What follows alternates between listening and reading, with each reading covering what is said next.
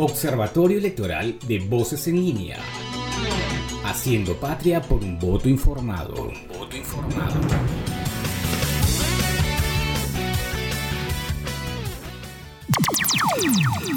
Voces en línea. La información no para. La información no para. ¿Qué tal amigos? ¿Cómo están? Muy feliz de reencontrarnos en esta tercera edición de Voces en línea Observatorio Electoral, programa que llega gracias a Radio UPN, Conecta contigo, y que tiene como aliados al Jurado Nacional de Elecciones y a la. Quien les salude es Janet Pérez Osorio y me acompaña una vez más David Torres. ¿Cómo estás David? Muchas gracias por la bienvenida, Janet. Un programa más en el que regresamos con todas las energías al servicio de que ustedes, nuestros fieles oyentes, tengan un voto informado. Por cierto, una de las sorpresas que tenemos para el programa de hoy es la entrevista con Joseph Campos Torres, un abogado constitucionalista que nos ayudará a desarrollar el tema del día, que es el cambio o reforma de nuestra constitución. Un tema que ha causado revuelo, ¿verdad, Janet? Vaya tema en realidad y que en realidad siempre pues es el caballito de batalla de la mayoría de partidos políticos que siempre en su plan de gobierno dicen pues eh, vamos a hablar de una nueva constitución. Bueno, en la edición anterior, David, hablamos sobre las propuestas justamente de los partidos que hoy están luchando por ganar estas elecciones y precisamente lo que tú comentabas, ¿no? La posición de los partidos respecto a un cambio de constitución. Y es que los planes de gobierno también inciden en esa necesidad de reanudar la reforma política. Y las propuestas van desde un cambio total hasta un cambio parcial. Y esto definitivamente no es fácil. ¿Por qué? Porque si nos hacemos la pregunta, ¿qué tan factible es cambiar la constitución? Según el artículo, mira David, que me he puesto ahí a indagar y a buscar, ¿no? Según el artículo 206 de la Constitución Política, Existen dos formas para lograr el cambio total o parcial de esta constitución. La primera es si el Congreso de la República aprueba con 66 votos su cambio y este es ratificado mediante referéndum. Y la segunda, si el Pleno Parlamentario obtiene en dos legislaturas ordinarias consecutivas una aprobación de por lo menos 87 votos a favor. Exacto, Janet. La incertidumbre siempre ha estado presente en la historia cuando se ha relacionado a nuestro gobierno con un cambio de constitución. Sucedió la última vez durante el gobierno de Fujimori, pero este no ha sido el único caso, pues se registran al menos 12 cambios de Carta Magna en los casi 200 años de historia que tiene el Perú. Incluso si de reformas parciales hablamos, eh, podríamos mencionar algunos artículos, porque podemos ver ciertas variantes de la actual constitución de 1993 eh, con la actual como la eliminación de la reelección presidencial inmediata dada en el gobierno de transición de Valentín Paniagua, la existencia de un marco constitucional básico de descentralización y el derecho al voto de los miembros de las Fuerzas Armadas y Policía Nacional durante el mandato de Alejandro Toledo, el incremento de 120 a 130 congresistas que hubo en el gobierno de Alan García. Eh, pero volviendo al tema, eh, creo que uno de los momentos en los que estuvimos más cerca al cambio de la constitución fue con la intención que tuvo Humala de proponer la nulidad del texto de 1993 y su declaración o su intención de que siga vigente la constitución de 1979. Sin embargo, ahora volvemos a un escenario parecido, solo que ahora son varios los partidos los que simpatizan con este cambio, pero la pregunta sería, ¿qué visión tiene cada uno de ellos sobre su intención de reforma? Importantes datos, David, lo que has eh, brindado, ¿no? Apoyándonos en este trabajo que buscamos justamente aquí en Voces en Línea Observatorio Electoral, incentivar la cultura electoral para que nuestros ciudadanos estén bien informados, pero sobre todo sepan votar y elegir bien. Muy bien, muy bien, David. Hemos hecho la tarea de fin de semana. Ahora, lo mencionamos anteriormente, Voces en Línea Observatorio Electoral cuenta con un aliado y este es el Jurado Nacional de Elecciones a través de su servicio informativo. Adelante, te escuchamos.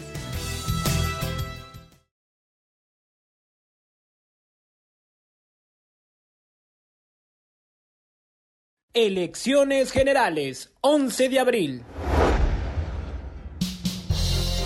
Muy buenos días, gracias por el pase Janet.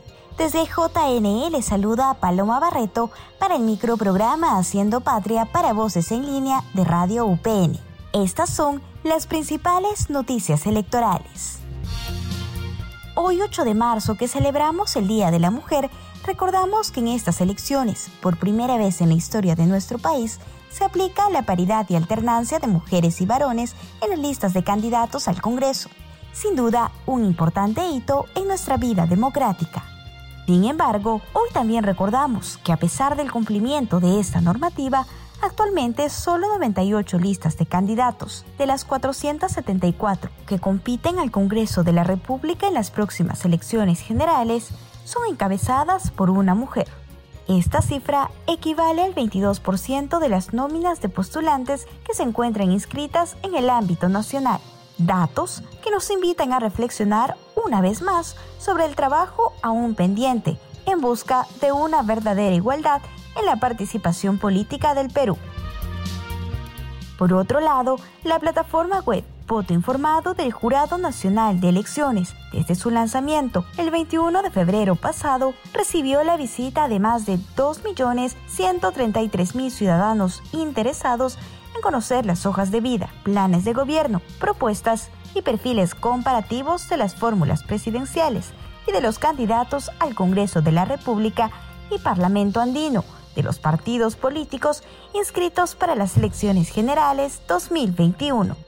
La renovada plataforma votoinformado.jne.gov.pe posibilita que los ciudadanos, periodistas y público en general puedan acceder a la información pormenorizada de los candidatos que participan en los comicios del próximo 11 de abril. El propósito del JNE es que el elector acude a las urnas a emitir un voto responsable e informado a favor del desarrollo del país. Hasta aquí la información del Jurado Nacional de Elecciones. Nos reencontramos la próxima semana.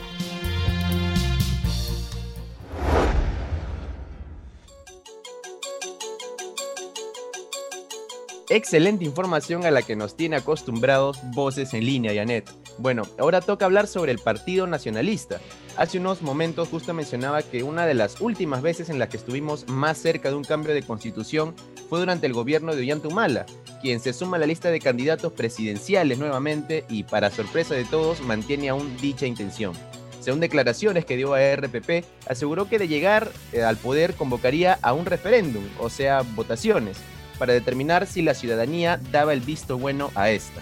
Asimismo, se determinaría si dicho cambio se haría a través del Parlamento Nacional, también llamado Congreso, o mediante una Asamblea Constituyente, que es una reunión nacional de representantes elegidos por el pueblo, cuya función sería redactar una nueva constitución. Si se dará o no esta vez, al parecer dependería de la aceptación popular sobre esta reforma de Carta Magna. Mm, hay que recordarle además, yo sigo anotando ahí algunos datos adicionales, ¿no? Que existe un antecedente de convocatoria de Asamblea Constituyente. Y esto fue nada más y nada menos que en 1978 durante la dictadura militar de Francisco Morales Bermúdez. En esa época hubo consenso de los partidos políticos para cambiar la constitución. Todos los partidos de todas las tendencias participaron y estuvieron conformes con cambiar la constitución de 1933 sin utilizar los mecanismos de reforma que esa constitución preveía. Ahora, lo cierto, David, también es de que tenemos más o menos 27 años de existencia desde la Carta Magna elaborada durante el régimen de Alberto Fujimori, que fue en este caso eh, en el 93, ¿no?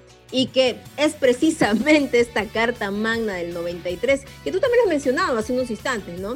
Que se encuentra bajo un análisis profundo. Y de eso, bueno, vamos a hablar también con nuestro invitado, el constitucionalista Joseph Campos Torres.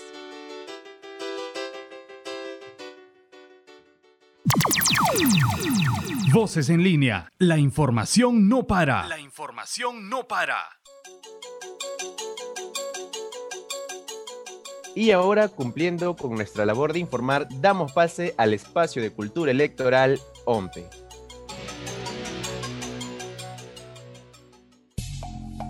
Cultura Electoral OMPE. Las ODP son las oficinas descentralizadas de procesos electorales conformadas en el marco de las elecciones generales del 11 de abril de 2021. Se instalan para cada proceso electoral y tienen carácter temporal. Tienen por encargo asegurar el cumplimiento de las acciones necesarias para la organización y ejecución de los comicios generales en sus respectivas jurisdicciones. El pasado mes de noviembre, la OMPE designó a los 94 jefes titulares e igual número de coordinadores administrativos titulares de cada ODP. Este es un esfuerzo adicional que realizamos para poder llevar el proceso electoral de manera más eficiente. Piero Corbeto, jefe de la OMPE, nos explica una de las funciones importantísimas que las ODP y sus coordinadores realizan. Recuerda que nosotros crecemos de 400 trabajadores a más de 80.000 trabajadores y tenemos ya todo el material de capacitación eh, subido en nuestra web a disposición. Eh, nosotros estamos terminando eh, ya de algún reclutamiento, pero ya tenemos coordinadores distritales, ya tenemos coordinadores de capacitación que van a comenzar a hacer un trabajo muy intenso, sobre todo a partir de marzo, para poder capacitar e informar. Nosotros estamos muy claros que la línea y la estrategia tiene que ser una estrategia diferenciada e intercultural. Pero escuchemos a los propios protagonistas de las ODP, que nos hablan de su trabajo y compromiso por lograr que estas elecciones generales 2021 se realicen de manera eficiente. Soy Pablo Godofredo Valdivia, me desempeño como jefe de la ODP Puerto Inca en el departamento de Huánuco. Es una experiencia gratificante y un desafío a la vez poder encabezar esta importante jornada electoral más aún bajo las circunstancias que implica el estado de emergencia sanitaria por el COVID-19. A pesar de ello, contamos con toda la predisposición y estamos cumpliendo con el desarrollo de las diversas actividades según el cronograma electoral. Ahora que lo sabes, vota bien, vota seguro en las elecciones bicentenario de este 11 de abril. Encuentra más información en www.ompe.gov.pe. Cultura electoral OMPE. Voces en línea. La información no para. La información no para. Y bien, ya lo veníamos anunciando, ya se encuentra con nosotros el constitucionalista Joseph Campos Torres. Doctor, muchísimas gracias por aceptar nuestra invitación aquí a Voces en línea Observatorio Electoral. Muchas gracias, Yaneda, a tu disposición. Un honor estar en este programa. Gracias, doctor. Doctor, bueno, Estamos ya casi un mes de las elecciones. Las opiniones en cuanto a un cambio de constitución entre los partidos que postulan para estas elecciones del 11 de abril realmente pues están divididas. Hay quienes eh, piden un cambio total, como es el caso de Acción Popular con Lescano que está a la cabeza, y otros que se plantean leves modificaciones. Aquí va la pregunta. ¿Necesitamos un cambio total o parcial de la constitución? Bueno, a pesar que está habilitado formalmente la reforma total de la constitución, lo cierto es que eh, las reformas están limitadas, con lo cual este, resulta siendo curioso eh, que algunos candidatos reivindiquen algunas partes de la Constitución, pero finalmente quieran cambiarla. Cuando yo reivindico una parte de la Constitución, lo que corresponde es una reforma en lo que yo creo que, no en lo que debe cambiarse y mantenerse en lo que no hay. Lo cierto está en que yo fui uno de los críticos de esa Constitución porque efectivamente su origen es espurio, ¿no? Pero más allá del origen, lo que es cierto es, es que esta constitución se ha ido legitimando en ejercicio. Entonces, sobre la base de eso, creo que queda claro de que, el, que, que esta, este pedido, esta oferta electoral de cambio de constitución eh, tiene confusiones. ¿no? Si yo creo que esta, este modelo constitucional funciona, o si yo creo que determinados capítulos de la constitución funciona, lo que corresponde es una modificación o una reforma, pero no un cambio de constitución. Pero no es, no es gratuito, creo que es muy común que los candidatos se presenten con ánimos refundacionales de la República y todo, y creo que corresponde más a eso que a otra cosa este, este tipo de ofertas que estamos viendo. Ahora, eh, definitivamente es importante lo que usted señala respecto a estas leves modificaciones. Eh, algunos se inclinan por el tema de inmunidad parlamentaria, otros por modificar el tema de la vacancia presidencial. ¿Hacia dónde realmente usted se inclinaría? ¿Está de acuerdo con estas propuestas? Yo creo que debería haber dos cosas, ¿no? La primera, la eliminación, y no lo digo yo solamente inspirado en una opinión personal sino que en el año 2000, cuando se estableció una comisión de reformas a la Constitución, donde participaron destacados constitucionalistas, una de las cosas que se quiso dejar sin efecto fue precisamente este eh, inciso que ha provocado una interpretación a, mi gusto inconstitucional este, de que es referida a la vacancia del presidente por permanente incapacidad moral.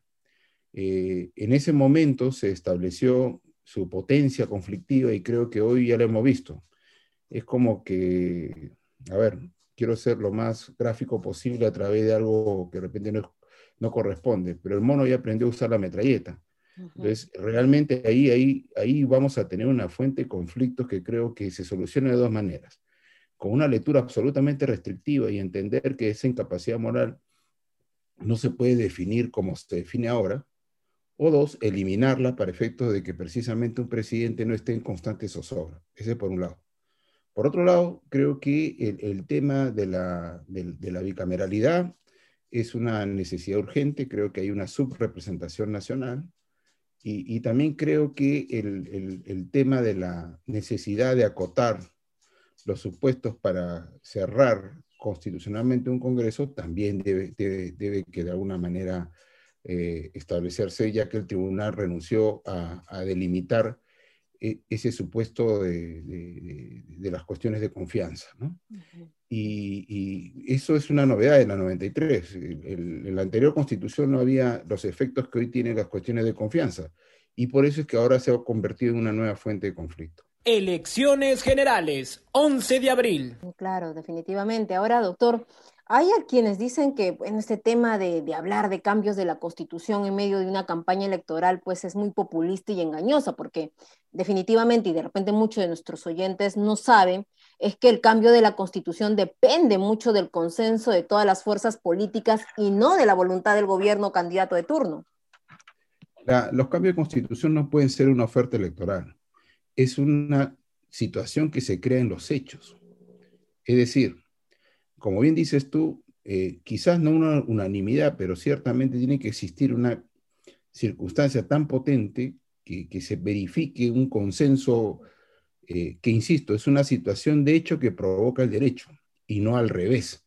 Por eso es que eh, resulta siendo curioso que forme parte de una oferta electoral. Las ofertas electorales no pueden decir yo voy a cambiar la constitución, porque el cambio de la constitución no depende de, de un político. ¿no? las reformas totales son situaciones excepcionales que además tienen límites. El Tribunal Constitucional ha señalado que existen diversos temas que no pueden ser materia de una reforma constitucional. Con lo cual, a pesar de que se dice que puede haber una reforma total, jurídicamente no es cierto. Segundo, para hacer un cambio de constitución y convocar una asamblea constituyente, tiene que existir una situación de hecho previa. Y lo que ha ocurrido durante todo este tiempo, e incluso en los mismos ofertantes, es reconocer que hay algunas cosas de la Constitución, que a su vez es una reproducción de la Constitución del 79 en muchos temas, es, eh, se, debe mantener. Entonces, eh, a título de que yo hago eh, efectivamente una oferta de cambio de constitución cuando no puedo hacerlo o cuando no existen las condiciones de hecho para que ello ocurra. ¿No? Eso es irresponsable. Recordemos que esta constitución, insisto, de respecto a los cuales yo fui uno de sus grandes críticos, pero he entendido que hay una legitimación de ejercicio, ha sido quizás la constitución más interpretada y que ha provocado más normas a favor de los derechos fundamentales a través de la jurisprudencia del Tribunal Constitucional. No de este, sino de todos. O sea, si hay alguna constitución que ha sido más interpretada y que ha provocado más normas tutelares y, de defensa de lo político y de los derechos es esta constitución. Doctor, eh, usted habló sobre el tema de la Asamblea Constituyente. Finalmente, este es el punto hacia donde también nos estamos orientando ya en esta parte final de la entrevista. Ahora, digamos, ¿es viable una Asamblea Constituyente? Porque, ojo, es el caballito, digamos, de batalla también de Keiko Fujimori, que es una candidata a la presidencia y bueno, hay opiniones divididas respecto a eso porque hay quienes dicen que esto asustaría más bien a la inversión privada, ¿no? ¿Qué, qué piensa usted? No, yo, yo lo que creo que eh, alguna vez dijeron que, y con razón, ¿no? Eh, que, el, que, el, dinero es lo más cobarde que existe y, y claro, o sea, existen condiciones objetivas para efecto de entender que una una modificación, un cambio, dependiendo del cambio, sin saber qué cambio va a venir, puede provocar una preocupación en los inversionistas. Eso, es, claro, es, tan sensible el tema del dinero que es el único, eh, la única preocupación que provoca un delito, el delito del pánico financiero, por ejemplo, ¿no? que, si usted dice una información falsa respecto al sistema bancario, usted se puede ir preso, o, por lo menos puede ser materia de una sentencia. Y, eso, es, eso explica la, cuán, cuán, importante es mantener seguridad jurídica en, en general, ¿no? ¿no? Entonces, lo que sí creo es que la convocatoria de una asamblea constituyente, más que una decisión jurídica, es una decisión que se da en el ámbito de lo político. Y en el ámbito de lo político es la realidad. Es decir, eh, a título de que un poder, eh, explico en dos palabras la diferencia entre el poder constituyente y el poder constituido. El Congreso es un poder constituido. la Asamblea Constituyente es un poder constituyente porque crea la Constitución. En la, Constitución, en, la Asamblea Constituyente no hay posibilidad de controlar la actuación de los, de los asambleístas. En el Congreso sí. ¿Y cuál es el límite central del congresista? Que no puede ir contra la Constitución.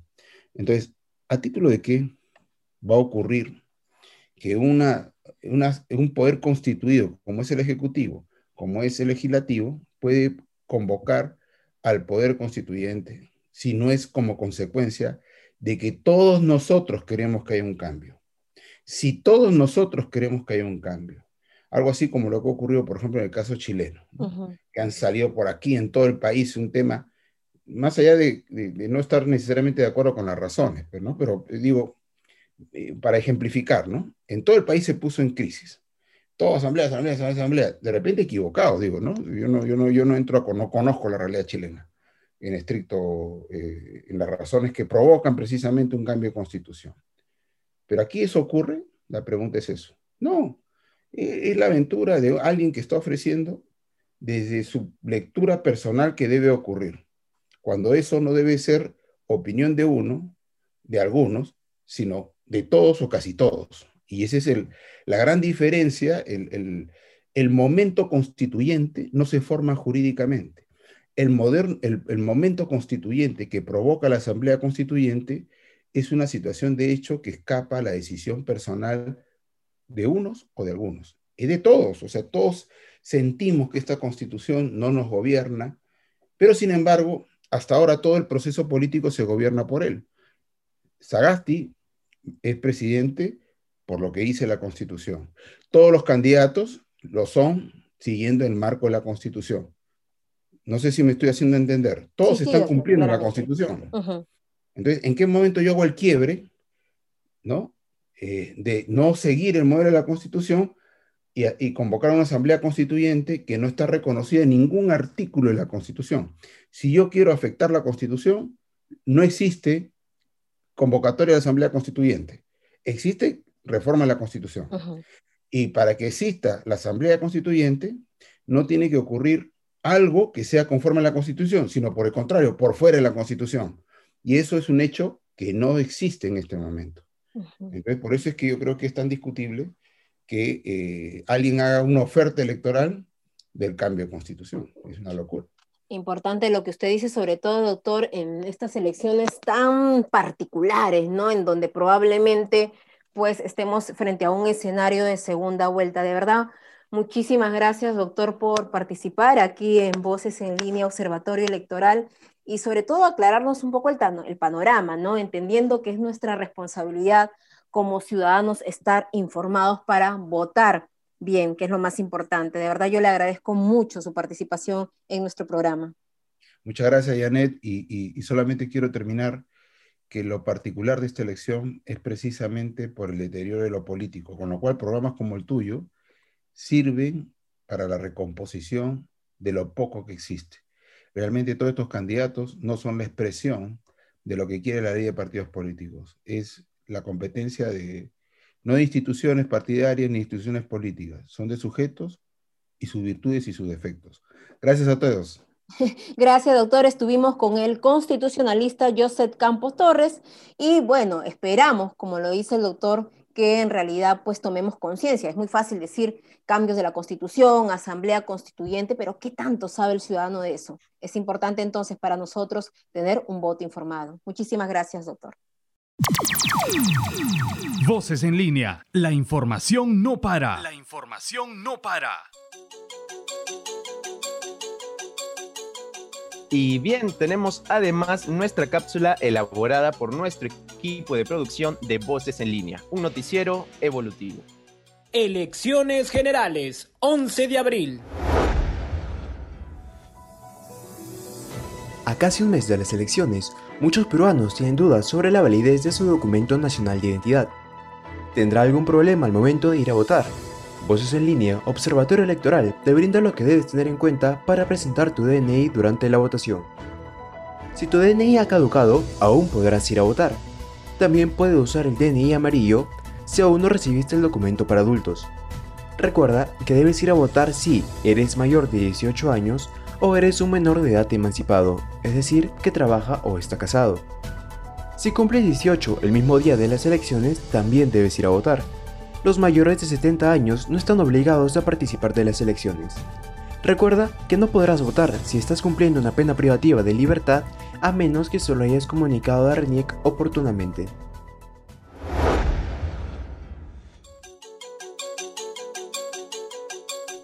Terminamos, ya sabemos muy bien entonces ahora, para los que tenían duda, qué significa cambiar de constitución, la importancia que tiene nuestra Carta Magna y bien, pues evitar, yo creo, creo que esa es la reflexión que nos lleva David en estos últimos minutos que nos quedan, evitar eh, utilizar o malutilizar el tema de los cambios de constitución para intereses más personales e intereses políticos, ¿no?